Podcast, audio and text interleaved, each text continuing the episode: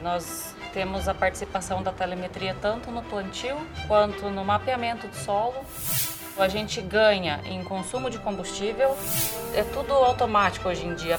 Para você ter de longe a velocidade que o cara está plantando, colocar o sistema de segurança, colocar rastreamento, câmera. Olá, eu sou Juliana Fernandes. E eu, Ricardo Del Bosco.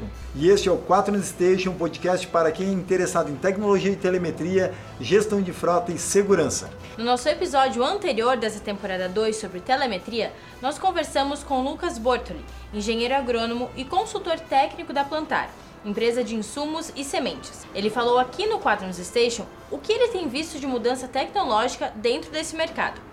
Você pode escutar esse e outros episódios do Quaternos Station no SoundCloud, no Spotify e no iTunes. E neste episódio 8 do Quaternos Station, nossa convidada é engenheira agrônoma, produtora rural e gestora financeira da Camagril. Fazenda Samara também. Fazenda, Samara, também? Uhum.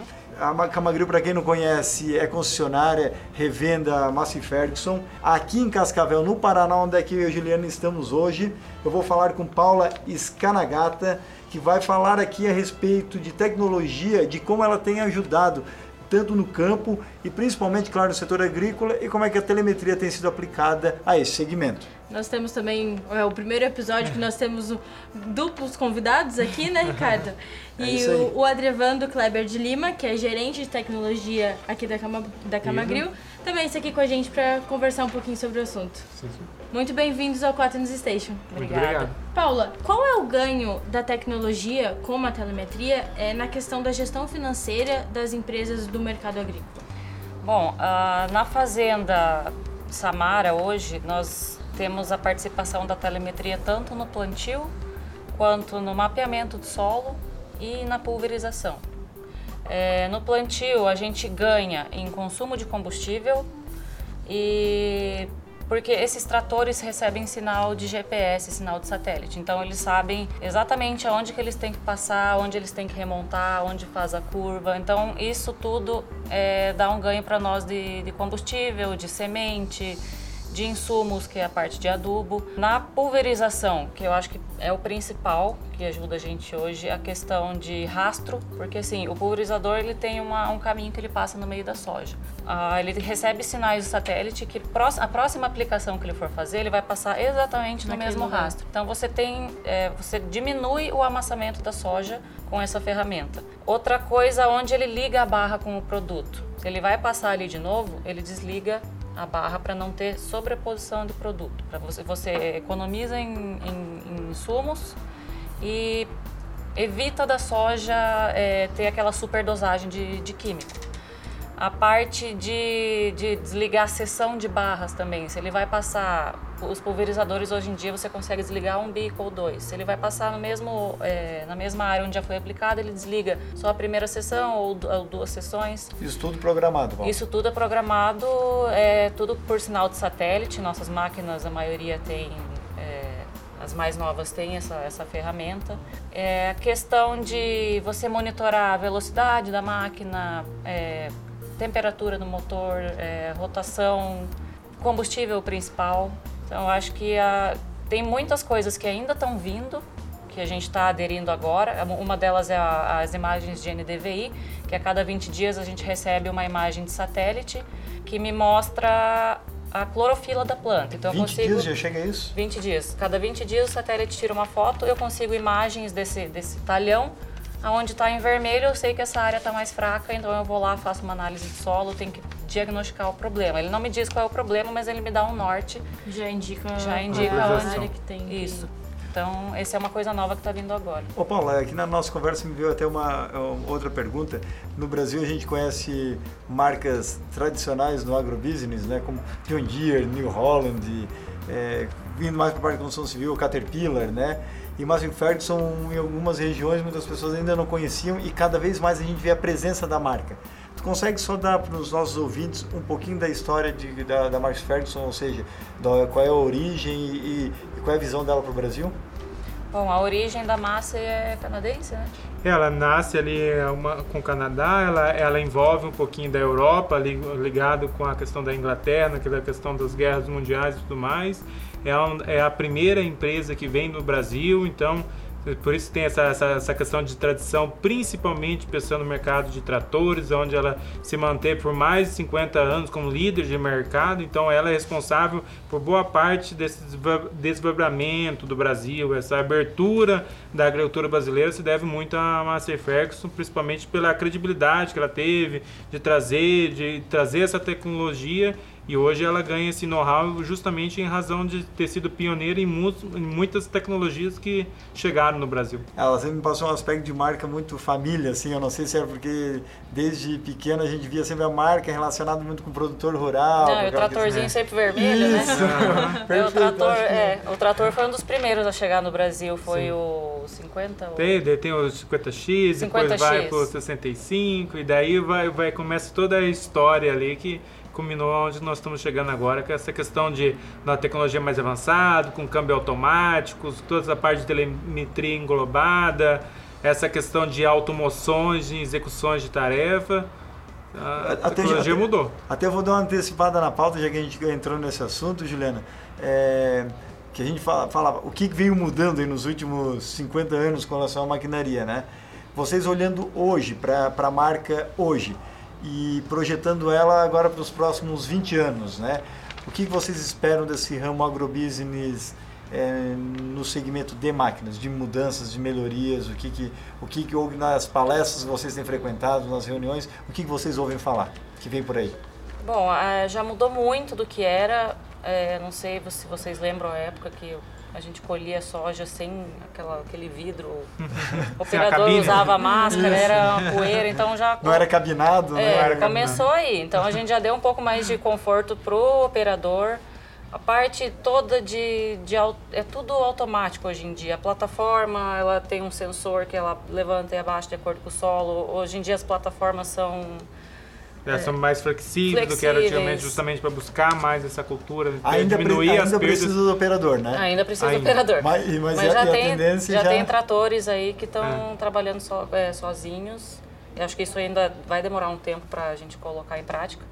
Mas também a questão de... É, a gente mudou a plataforma, hoje em dia já não tem mais o caracol, a gente tem o draper, que é uma esteira que joga para dentro você evita a quebra de, de grãos, é, a alimentação do, rodo, do rotor é mais uniforme. Então, eu acho que para o futuro, acho que só se não tiver mais operador mesmo, porque a máquina hoje em dia faz. É, o, faz um é a, tudo, nós né? estamos até na iminência de um novo lançamento que vai ser a toda a geração ID, de uma nova geração de coletadeiras. E é o que a Paula está comentando exatamente, é o que tem acontecido e a tendência que a gente tem notado é como as máquinas elas têm evoluído, então elas têm ganhado automoções. Então, o gargalo até então que a gente tinha era a questão operacional. Então, o operador não era qualificado o suficiente para conseguir tirar todo o potencial da máquina. Então, o que, que a indústria tem trabalhado muito forte é a máquina ela se autorregular para que ela consiga buscar a sua, a, a sua tecnologia máxima. Então, a, a máxima produtividade, produtividade com o mínimo, a mínima perda. Então, é essa tem sido a essência. Então, na, nessa nova geração, a gente vai ter uma máquina que é capaz de sozinha ela se orientar no campo, sozinha ela se autorregular. A única coisa que o operador vai determinar, até o próprio cliente, ele fora da máquina, ele já vai, vai diagnosticar e vai querer o padrão que a máquina quer de trabalho.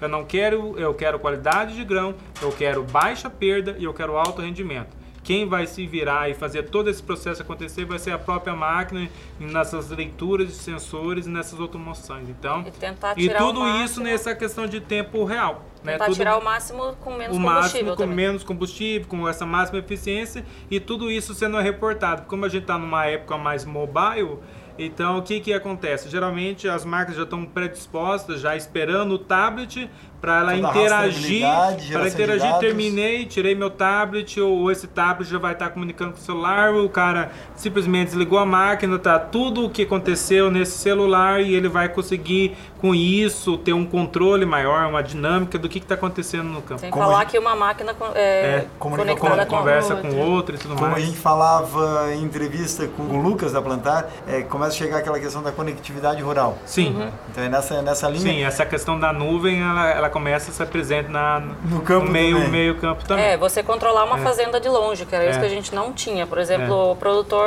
tem que viajar, Aham. mas já está em época de plantio. Aí que tá? surgiu aquela expressão, né? Como é que é? O olho do dono é que engorda a moeda. Aham. Isso, aí não foi na cidade, foi no campo. Então, se o, se, o- se o produtor viaja e o, o funcionário quer acelerar o plantio, ele vai lá e acelera a máquina, o plantio fica feito. Então, é você ter, ter de longe a velocidade que o cara está plantando, consumo da máquina, semente. E eu achei curioso, né, o Lucas comentando conosco lá, era assim, é, beleza, com rastreamento a gente consegue ver a velocidade hoje em dia que ele está com, com o trator, ok. É, no passado eu não tinha isso, então se ele estava a 7, a 5, a 10, aquilo pode ferrar com todo o plantio. Pode. O espaçamento, é isso né Paula? A Paula, que é o nosso lado, é agrônoma, é, o espaçamento entre as sementes já muda. Já muda, você fica com plantas duplas, falhas. é, a- hoje em dia até as plantadeiras estão vindo com sensor de semente. Quando Já. Para de jogar semente, ele apita. Então são muitas coisas. Até velocidade de colheita, não é só o plantio. Pô, Se o cara está tá melhor colhendo a a mais. Aham, É. Não, mas a evolução das máquinas, elas estão bem evoluídas nesse ponto ali. E o que a Paula estava comentando e você estava comentando é, vem justamente nesse ponto, porque muitas vezes o- a Paula talvez determinou junto com a questão do grupo operacional lá que o plantio para ser feito próximo a 6 km por hora e você sabe que, por exemplo, você não pode estar 100% do seu tempo presente ali acompanhando o plantio. E na hora que você virava as costas, não era Já o resultado. 10 km por já muda. Então, então, hoje, a questão da telemetria no meio rural, ela vem justamente para esse ponto. Então, hoje, eu consigo configurar o meu trator. Olha, trator, eu quero que no máximo você chegue a 6,1 km por hora, que a rotação do seu motor não ultrapasse 1.800, porque eu já entro nessa questão do consumo de Ele combustível. é na faixa vermelha, né? Exatamente. E nesse Da ponto, e se ele sair desse parâmetro pré-estabelecido pelo proprietário, ele já emite uma alerta Um evento. dizendo a hora que está acontecendo, reportando já para o proprietário e reportando para vários, posso ver via e-mail, via mensagem, para um grupo de várias pessoas informando ligo que aquilo ali né? aconteceu. Ligo pro gerente e exato falo, no "Ô, momento. O que, que tá acontecendo? Tal trator aí? tá andando mais rápido. Você pode falar para ele diminuir. E não é só a questão do plantio, é a questão É. de colheita. Se você pega a máquina e vai muito rápido, você tem a perda de. de ela joga fora atrás. É, e a Pulverizador, dependendo do horário que o cara vai aplicar meio-dia, que é o horário de sol quente. Então, Maior o produto nem chegou é. na soja, tá evaporando. Eu recebo um alerta, ó, o cara tá aplicando meio-dia, mas não é pra deriva. aplicar meio-dia. Quer, quer, quer ir embora mais cedo. Quer ir embora né? mais cedo, então é tudo isso. Sexta-feira. O, o, o Adrevando, véspera feriado.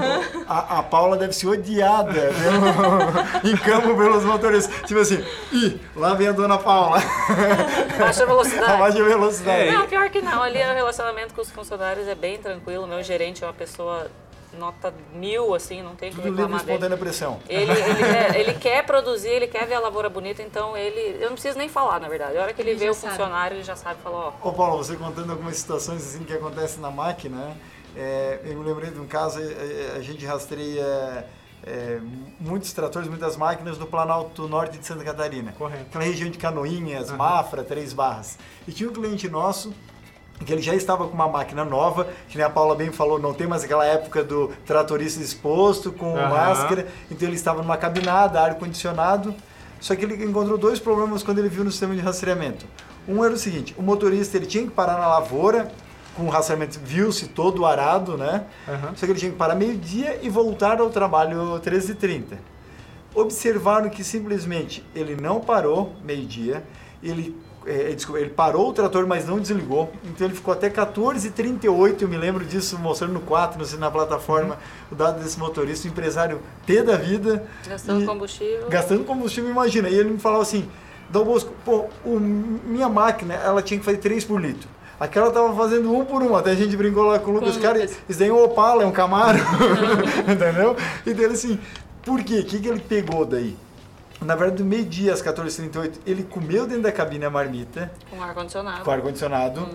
Tirou, ou seja, o custo da Paula aqui, né? vocês nem pagavam, vamos dizer assim.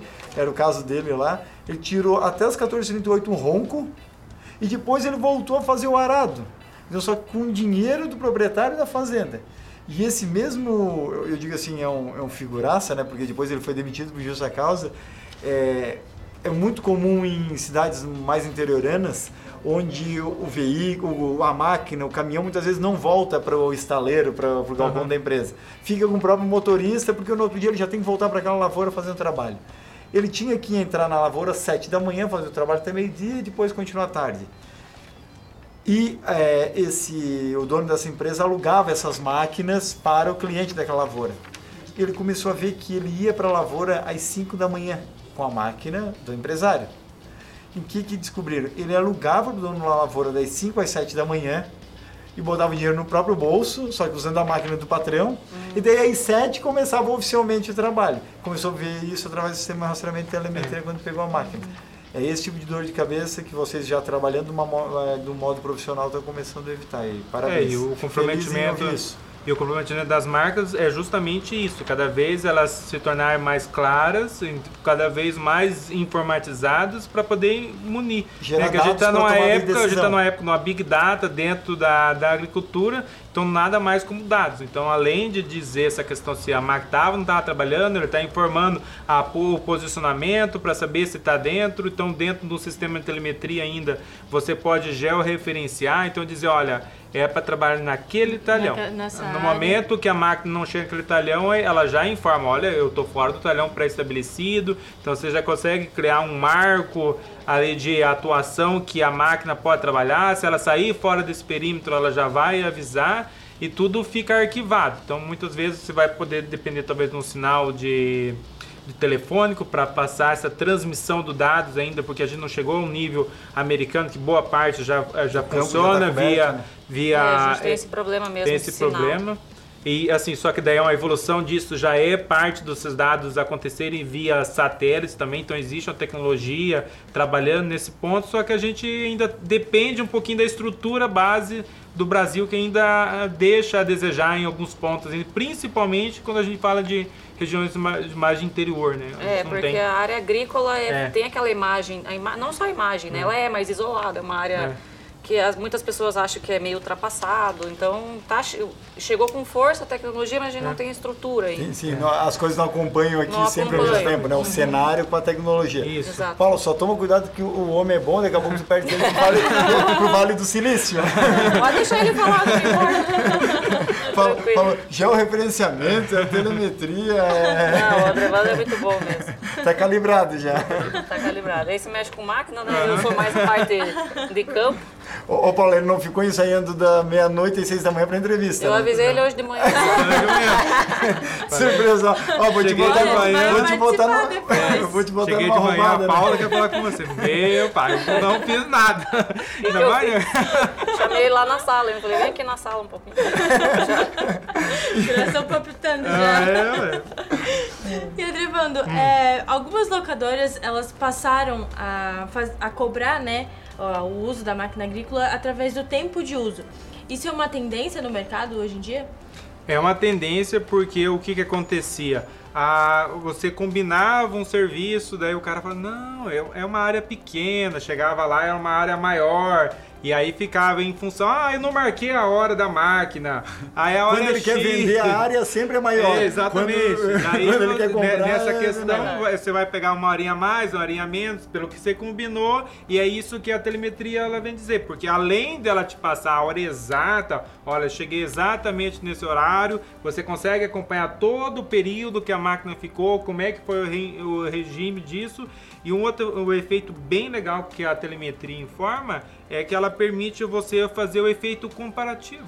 Né? Porque muitas vezes a gente sabe que na agricultura algumas tarefas elas são repetitivas, no sentido principalmente pensando num pulverizador, Então você vai pulverizar ali numa uma, vai fazer o processo de secação, depois tem uma primeira uso na pré-emergência e a gente tem observado que o mercado, principalmente de aplicação, é o que tem ganhado maior é, ganho né? justamente por essa questão do uso de fungicida em milho, que tem necessitado desses é, autopropelidos, que a gente chama aquelas máquinas maiores, assim, para ter uma maior eficiência. Então é onde que a gente tem encontrado bastante essa terceirização. E a telemetria ela vem ajudar muito nesse ponto, porque dela, ela, ela, ela é exata, não é mais um achado, ah, foi X poucas horas. Não foi, foi lá 10.5 horas e deu. Então você é, consegue o... monitorar a questão do horário e tudo mais e já até relatório, né? Comprovando, sim, sim. mostrando essa questão da eficiência maior, essa questão mais empresarial que a, que a Paula estava comentando. É, o pulverizador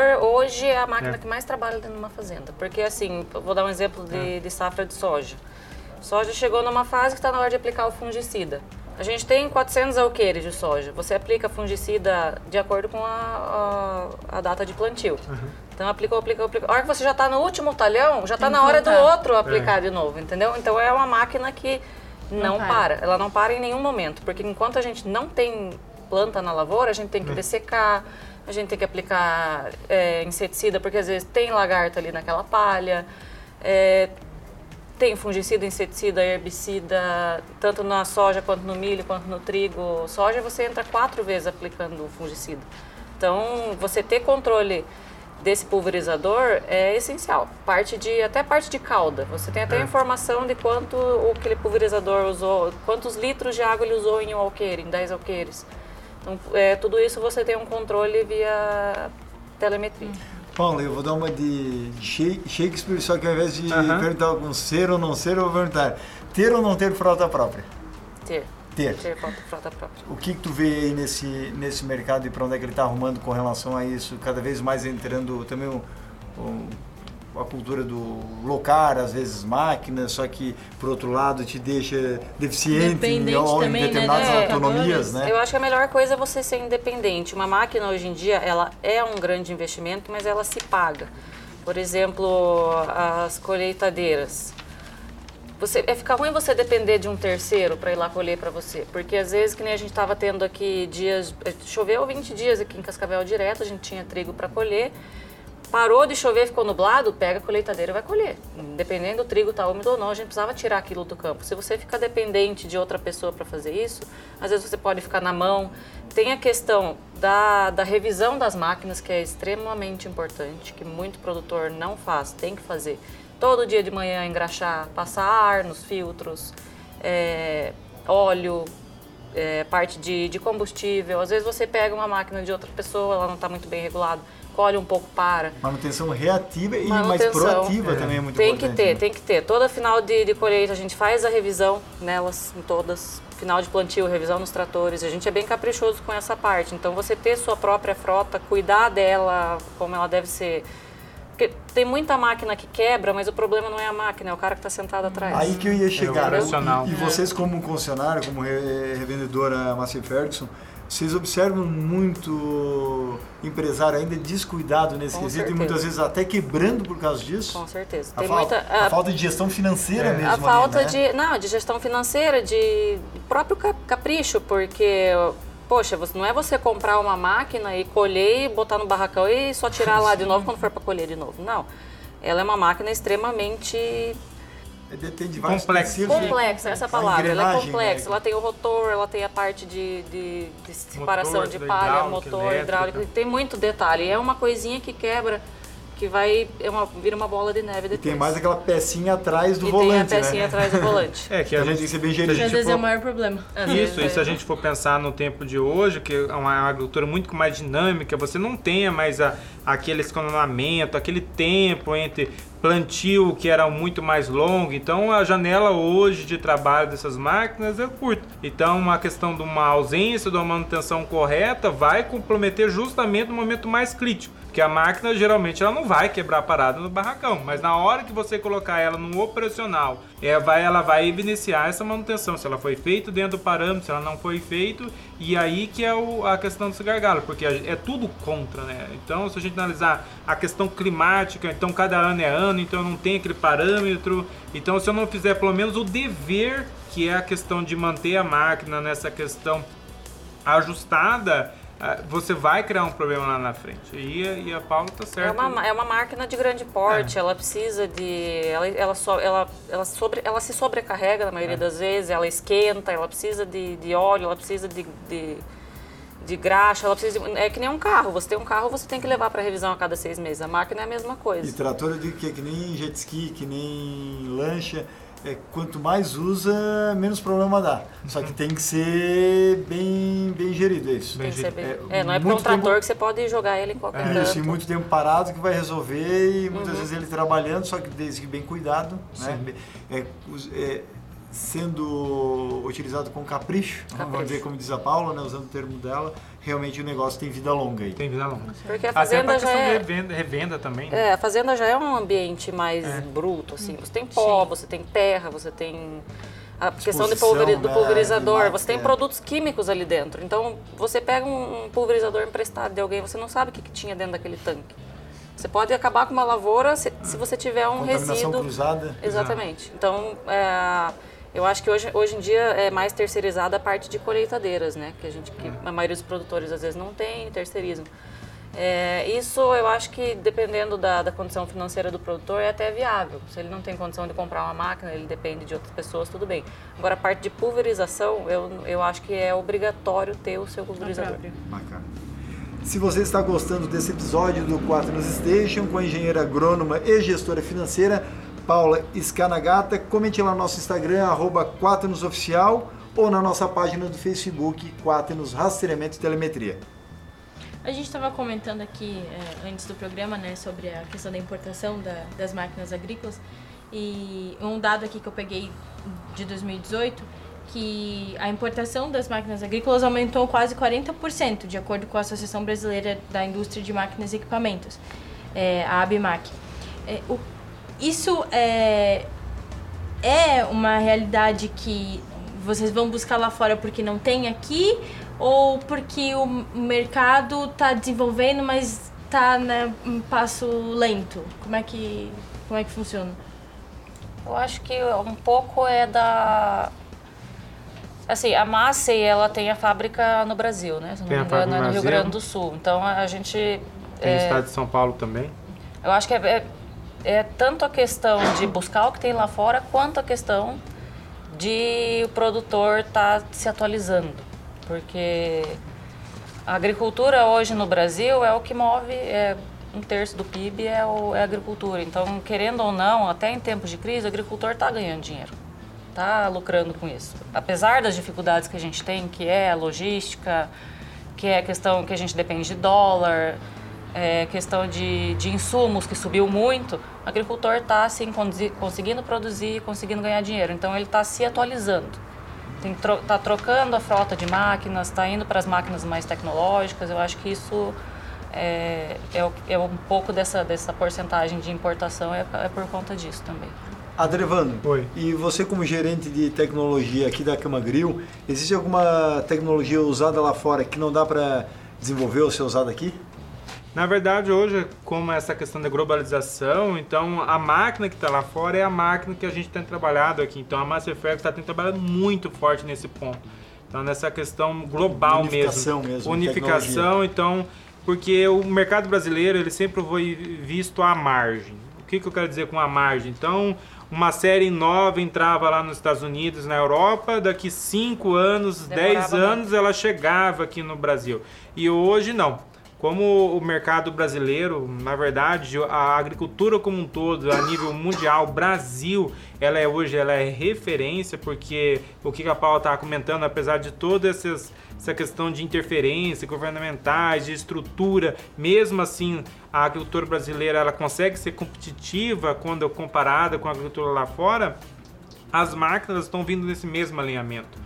E a Masterflex ela pensou justamente nisso hoje. Então o trator é exatamente o mesmo trator que o europeu está trabalhando, é a mesma série que está trabalhando hoje a nível Brasil. Então isso tem acontecido ah, pensando também na questão de coletadeiras, na questão de pulverizador, porque a gente precisa, justamente nesse número que ela estava falando, essa unificação.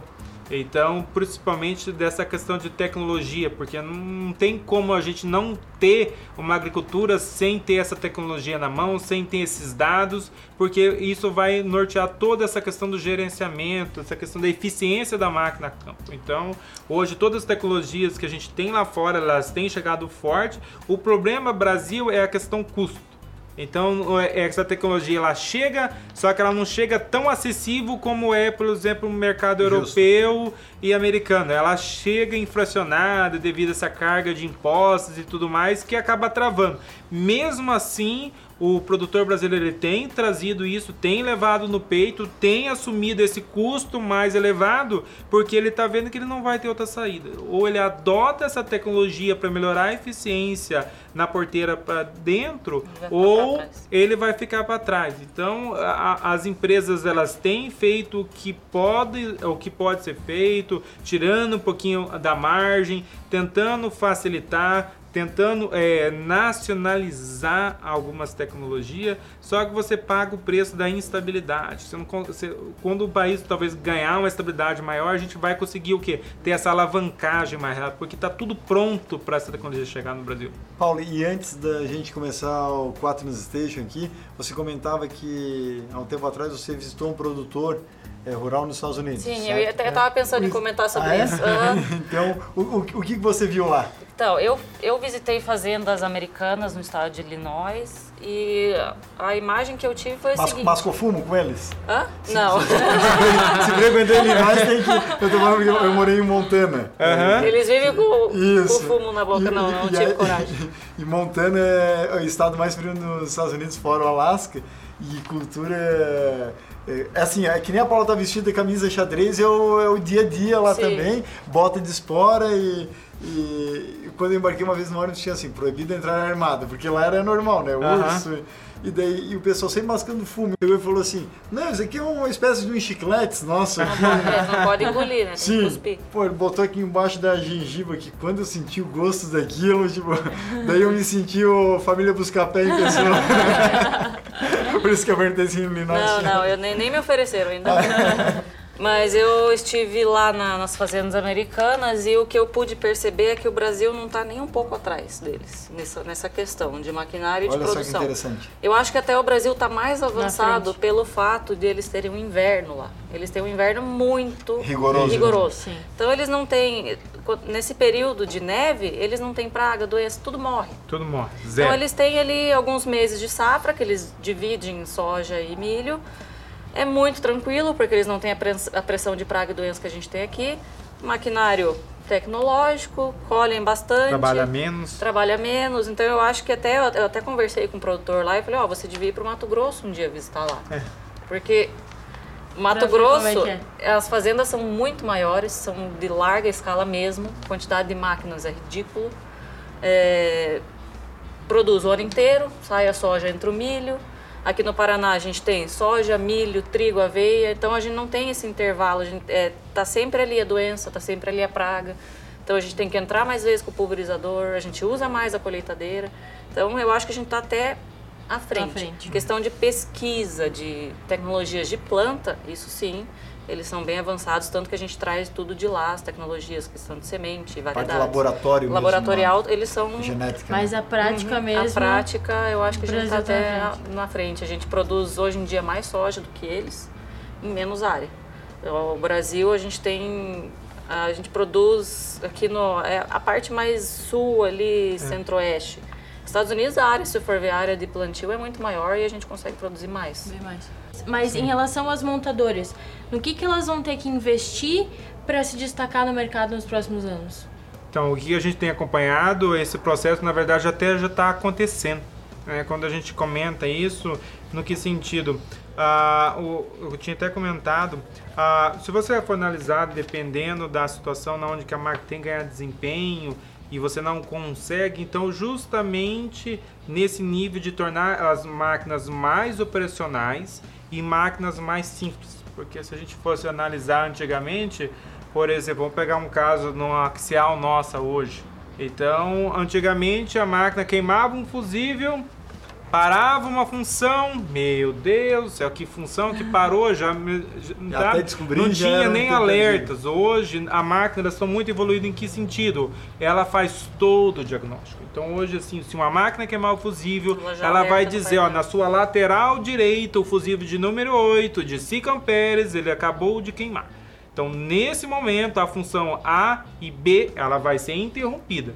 Então, se não tiver problema para você, vamos continuar colhendo, mas já até recomendo você já fazer Já essa solução. Então, é esse nível. Então, o que é justamente essa comunicação, porque o Brasil ele vem principalmente dessa agricultura que muitas vezes as pessoas que operam essa máquina, não por uma questão eh, de querer, mas uma questão assim, de oportunidades, elas não tiveram um- uma educação tão estruturada, não tiveram uma formação acadêmica como é muito comum nos Estados Unidos, ou o próprio o proprietário já ter feito a questão do curso, ser tecnificado, os filhos, então está envolvida a família. No Brasil a gente vive uma realidade o quê? Que você tem que pegar um operador que talvez ele tenha até a quarta série, deixar ele apto a ter toda essa parte tecnológica envolvida que você não vai ter nos carros hoje. Então, essa é a base. Então, essa questão da comunicação de cada vez tornar o quê? Ela mais acessível. Então, ela, ó, deu um erro, o erro é tal, por favor, vai verificar.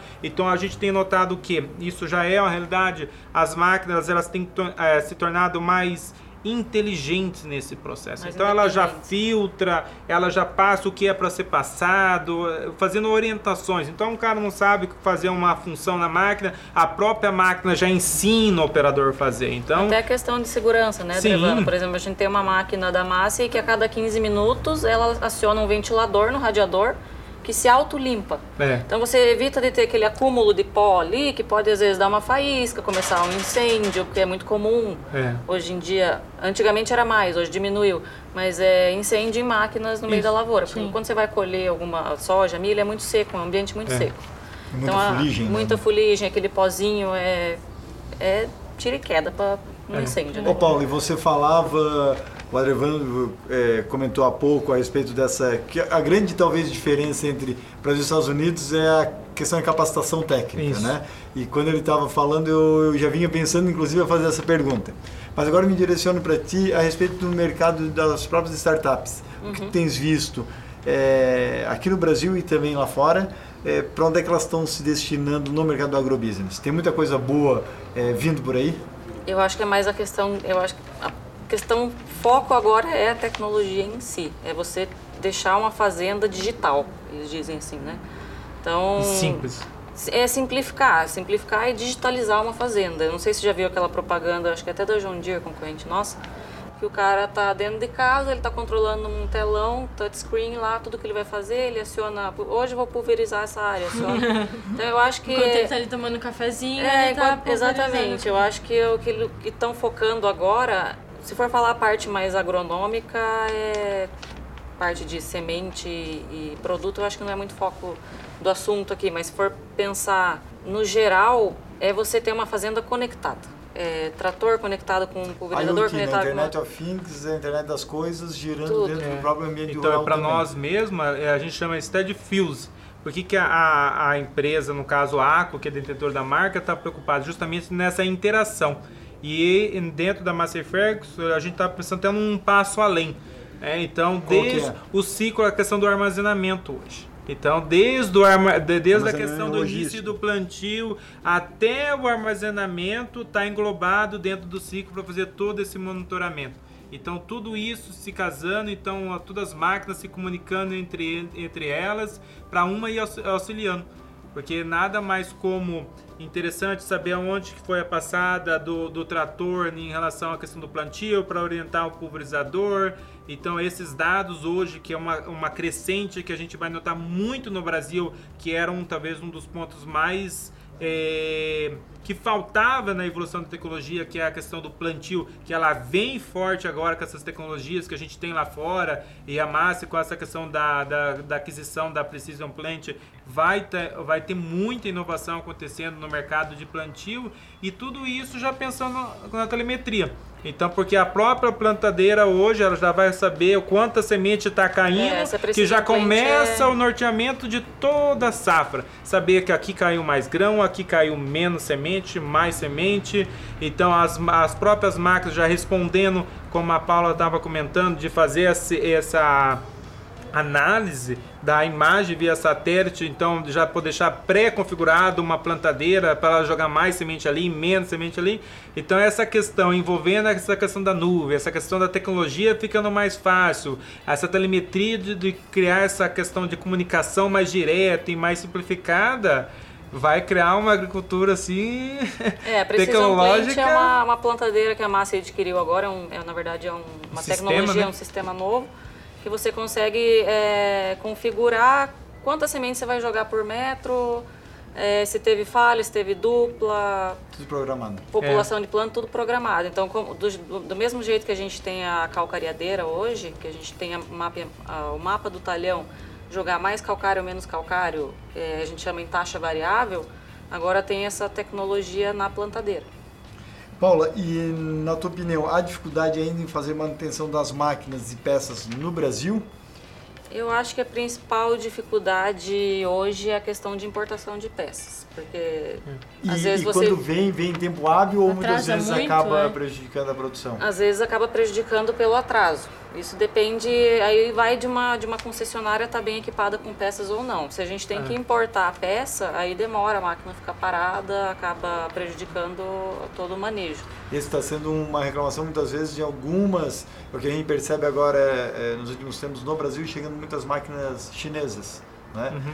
E tratores, e lá vai. Só que uma dos, um dos contrapontos é a reclamação da assistência depois. Ou seja, demora É, o pós-vendas né? eu acho que é um dos, uma das principais. Ah, Alicerce, na verdade. Tem gente ainda empresa. não se toca isso É. às vezes na compra, Uhum. né? Sim, Isso. porque- Vai só pela questão do Você preço, economiza né? lá na compra, mas daí você fica com aquele produto parado quebra, no período que você mais fica- precisa. É, você fica com a máquina parada lá, perdendo tempo e dinheiro. Então É. você fica lá perdendo dinheiro. Eu acho que o pós-vendas é, é a chave. Porque você, na hora de vender, é mil maravilhas, né? É propaganda disso, propaganda É daquilo. Agora, o produtor tá lá, a máquina para, chama o, o- o mecânico, o cara tem que estar lá em meia hora, uma hora no máximo. Eu sou produtor, eu sou... é, Além de produtora, Além de né? produtora, é, sou neta do dono da revenda. É, às vezes atrasam comigo, eu já fico pé da vida. Agora imagina o cara que não é, né, não tem nada a ver com a Camagril e só precisa do serviço. Então, e às vezes o defeito vem de fábrica. Então, não, se, é, o bom é que a gente tem as fábricas no Rio Grande do Sul, São Paulo, às vezes a peça está lá, o concessionário não tem, a peça está lá, vem da fábrica, tudo certo. Mas quando é para importar de fora, aí o negócio fica complicado. Em relação ao mercado negro, né, o furto e a venda de máquinas e peças, como vocês têm visto que isso tem, se isso tem afetado os empresários na questão de ah, vamos é, é, investir em mais segurança nas máquinas? Isso é, isso é uma tendência no mercado? É, aqui na, faz- tanto aqui na Fazenda Samara quanto nossas fazendas do Mato Grosso, a gente colocou câmeras em todos os pontos de, da Estratégia. sede, é, pontos estratégicos da sede, pelo fato de estar ocorrendo muito furto. Aqui, aqui no Paraná não tanto, mas no Mato Grosso está uma febre assim, de, de furto de produto, de adubo, até máquinas. A- Até teve um caso aqui na fazenda nossa, na fazenda Samara, que do lado é uma fazenda experimental da Singenta. Os caras foram lá à noite e roubaram dois tratores. Como, né? Como é que pode? né? Então, eu acho que se a gente tivesse um sistema de segurança, se eles tivessem, né, porque a nossa até que tem, se eles tivessem todo um sistema de segurança, questão de Rastreamento, de da máquinas, aham, porque época de safra os caras ficam muito ligados, porque pro- produto é muito caro, adubo é muito caro, máquina nem se fala. Os defensivos, todos os agroquímicos e tudo mais. né? Agroquímicos é uma fortuna hoje em dia. Adubo, a gente teve casos lá no Mato Grosso de um vizinho nosso que o cara foi lá com um muque, um caminhão, carregou os bags em cima do caminhão e foi embora. Então o cara consegue co- eh, roubar um bag de uma tonelada, e não foi um bag, foi mais de 30. Então, é, eu acho que tem que ter sim segurança nas fazendas, principalmente porque hoje em dia a gente está muito refém de a questão do estatuto de desarmamento, até, até ah, colocaram uma lei agora que o produtor rural poderia portar armas.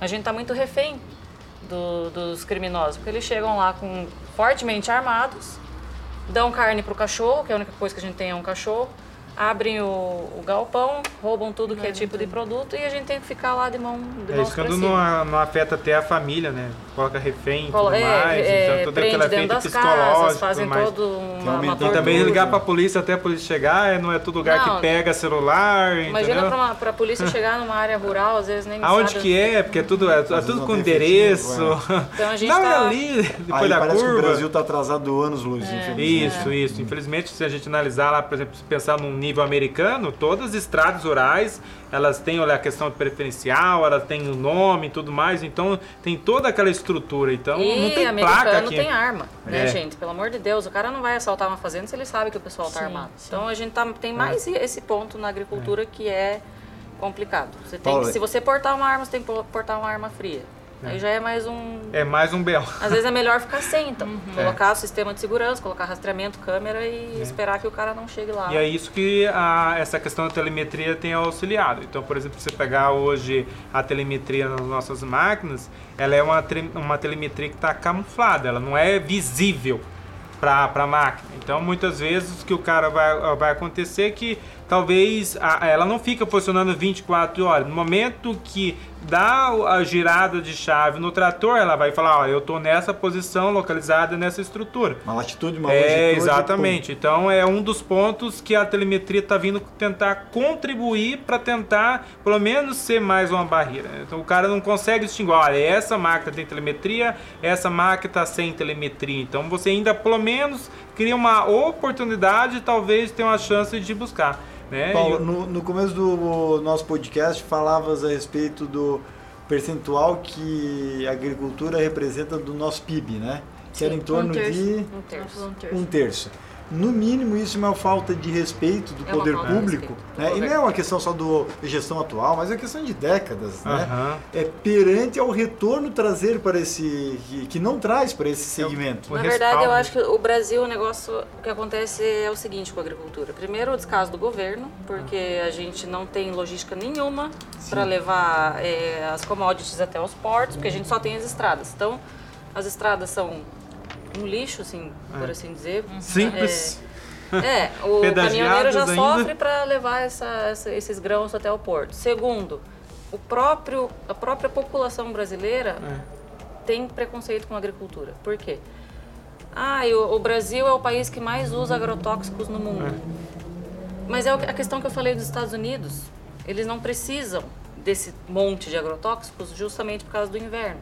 A gente precisa. O clima. Então, eu acho que é muito.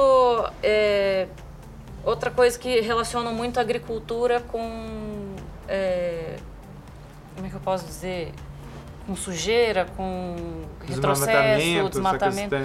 É mais é, questão mais de, de meio ambiente. Mas se você for ver hoje e juntar todas as áreas de, re- de preservação que a gente tem dentro de todas as fazendas, que a gente tem que ter é, uma porcentagem de, de mata nativa. Se você juntar todas essas áreas de todas as fazendas do Brasil, é maior do que a reserva da Amazônia. Então, o produtor tem que respeitar, o produtor respeita é, a, pa- a parte de, de uso de agrotóxicos. Gente, a gente respeita tudo, a gente respeita tempo de, tempo de carência, a gente respeita área nativa. Recolhimento E das embalagens. Recolhimento tudo. da embalagem, é tudo, tem mui- muitas Aí, normas. sim, aí sim tem fiscalização, né? É Aí, muitas normas tem. que a maioria da população não conhece. É. Então eles não, não eles falam como se não como se o produtor fosse o, o desmatador, Sim. o, o poluidor de rios. conhecimento do É. que realmente acontece. né? Agora, por que, que a cidade não tem que ter aqueles 30 metros de mata nativa em volta de uma nascente ou de um rio? Então, a, a- a- a parte urbana não, não, não, não respeita. É. A gente respeita. E o produtor é sempre o primeiro a ser atacado. Tanto pelo governo, quanto pela própria Pela população. população. Eu acho que a população brasileira devia ter orgulho do que é a agricultura brasileira. Porque o americano tem. O americano é patriota, o americano tem orgulho do que o, país produz. É, eu queria, na verdade, se desse, parar com a agricultura por um ano. Ou parar com os agro- agroquímicos por um ano. Para ver o impacto que ia dar no país. Só que a gente não pode, não consegue, não é viável, mas é, é uma das coisas que eu tenho vontade de fazer. A, a, a Paula, acho que é um tanto no meu perfil, a gente é, a gente é um tanto inconformado com... é, fica satisfeito com algumas coisas, sim, mas dá para ser melhor. né? Sim. É, mas se a Eu gente nunca estou fosse- satisfeito, eu digo que eu nunca estou satisfeito.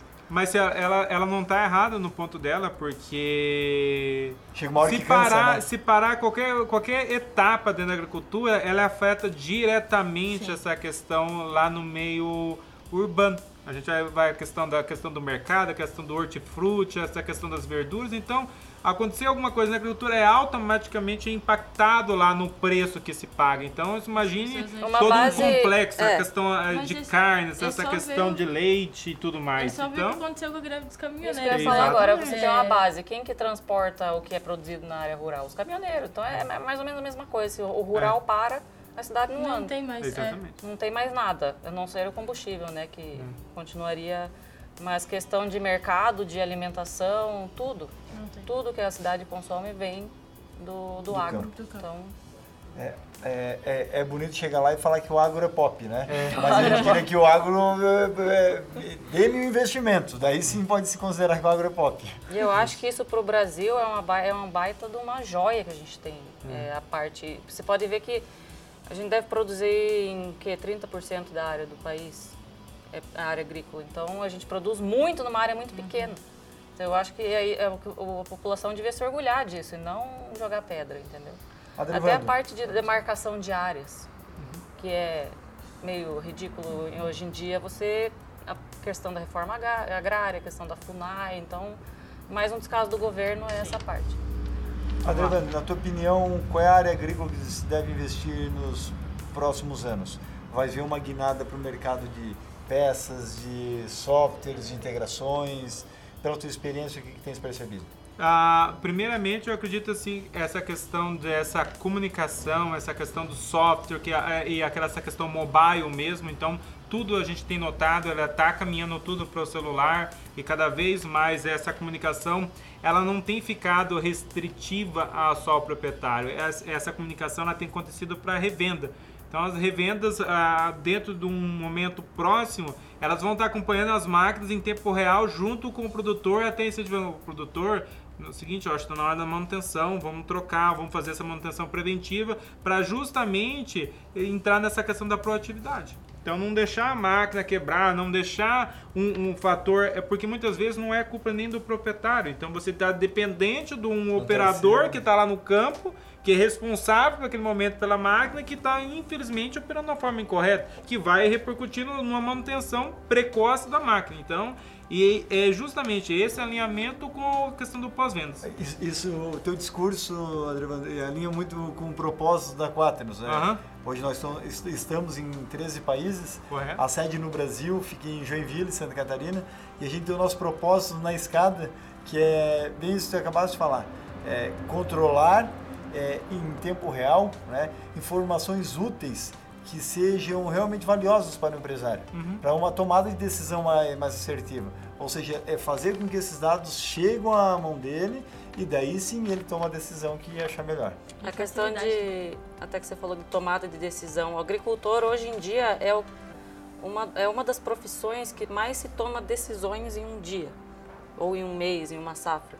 Porque todo dia você, você- a gente É uma depende... variável, né? É, a gente depende vale. 100% do clima. Então a gente chega lá, que nem eu estava na fazenda hoje, fui avaliar uma área.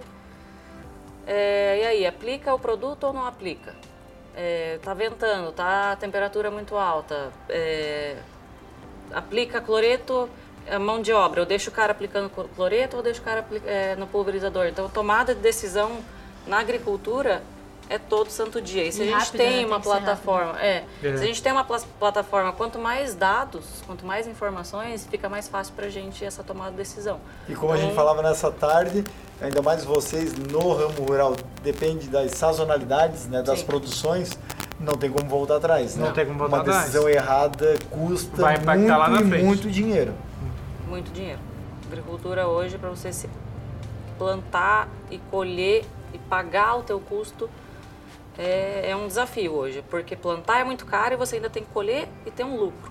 Então, é, errou alguma coisinha, algum detalhe, questão de plantabilidade, de qualidade de semente, distribu- distribuição de semente, aplicação do produto. O produto é muito caro para você aplicar e ter alguma chance dele ir fora.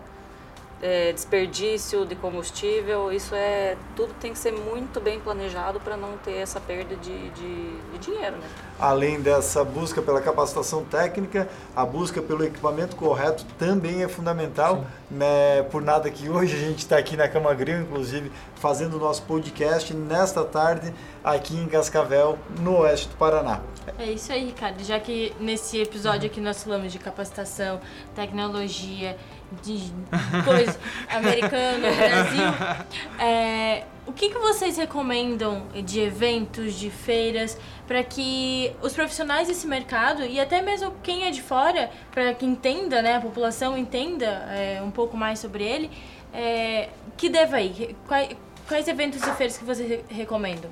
Bom, aqui em Cascavel a gente tem todo ano em fevereiro o Show Rural, que é um, um evento bem legal, é bem grande. Todo ano eles trazem as principais novidades do agronegócio, está sempre lá. Tanto questão de, de genética, de planta, de variedades, quanto a questão de maquinário, que é muito grande. O ah, Santana não vem, né? Não, não, não, não tem show. Não vai tocar no show. Ano que vem eu venho visitar vocês, então. Lá é puramente... É, é, técnico. técnico. Técnico. Bem técnico. E começou assim? E a, até aqui na Camagril, a gente faz é. alguns eventos para quem é da região, para quem é cliente massa, e a gente também, até ali na Fazenda Samara, a gente faz demonstração de máquinas, faz quando tem alguma máquina nova, a gente leva o produtor no campo mesmo para ver ela atuando no campo, é, na prática mesmo.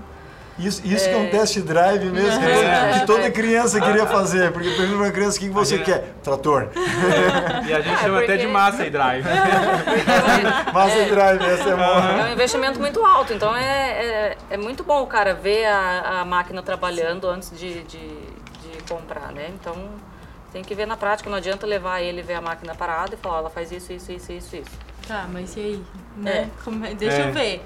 Ela não perde nada colhendo, daí é. tem que mostrar. Leva a máquina a colher, mostra atrás, não tá jogando nada fora. Então é, a gente tem alguns eventos da massa. A, a gente tem o AgriShow, Agri né? Show lá em Ribeirão Preto Ribeirão também, Preto. que é um, é um digamos assim, o mais famoso que a gente tem no, a nível Brasil. Tem algumas outras Agri feiras. Show? AgriShow. É, AgriShow. AgriShow. Agri a massa está lá sempre também. É. É, é, é um show rural um pouquinho maior.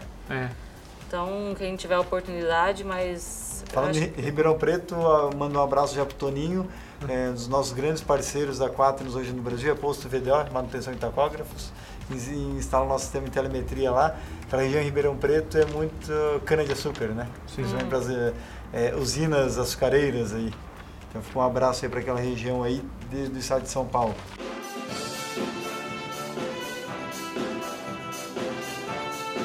É isso aí, o Quaternos está terminando. Paula, obrigado por ter participado do nosso podcast. Eu que agradeço a visita, foi muito, para mim, muito legal poder conversar com vocês. Que bom. Adrivando, igualmente, aí te pegamos de surpresa, né? Sim, Mas não podia deixar um, um, gerente de tecnologia fora dessa, é. desse bate-papo, que eu não digo nenhuma entrevista, foi um bate-papo aqui.